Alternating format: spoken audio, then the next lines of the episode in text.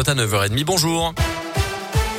Bonjour Mickaël, bonjour à tous et à la une de l'actualité après les débats compliqués la semaine dernière à l'Assemblée nationale. Le projet de loi sur le pass vaccinal arrive aujourd'hui au Sénat, d'abord en commission des lois cet après-midi et puis dans l'hémicycle demain. Le gouvernement veut encourager de plus en plus la vaccination pour freiner l'épidémie de Covid. Avec ce texte, un test négatif ne suffira plus dans certaines situations. Les plus de 12 ans devront pouvoir justifier d'un statut vaccinal complet pour accéder aux activités de loisirs, aux bars, aux restaurants ou encore aux transports publics interrégionaux.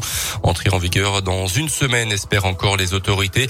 Le gouvernement qui a annoncé un plan de renforcement de la politique de test face à l'épidémie.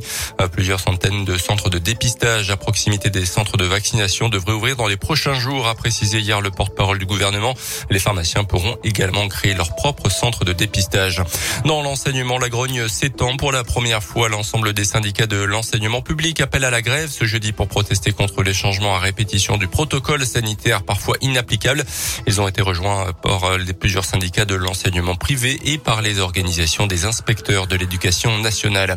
Attention, si vous devez prendre le train, l'Auvergne sera touché dès aujourd'hui par la réduction des trains circulant en France à cause de la pandémie. Sont concernées notamment les liaisons entre Clermont et Paris selon la SNCF.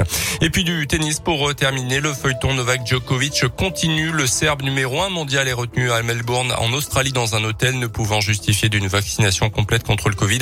La justice a ordonné ce matin sa libération mais le gouvernement peut encore décider de l'expulser.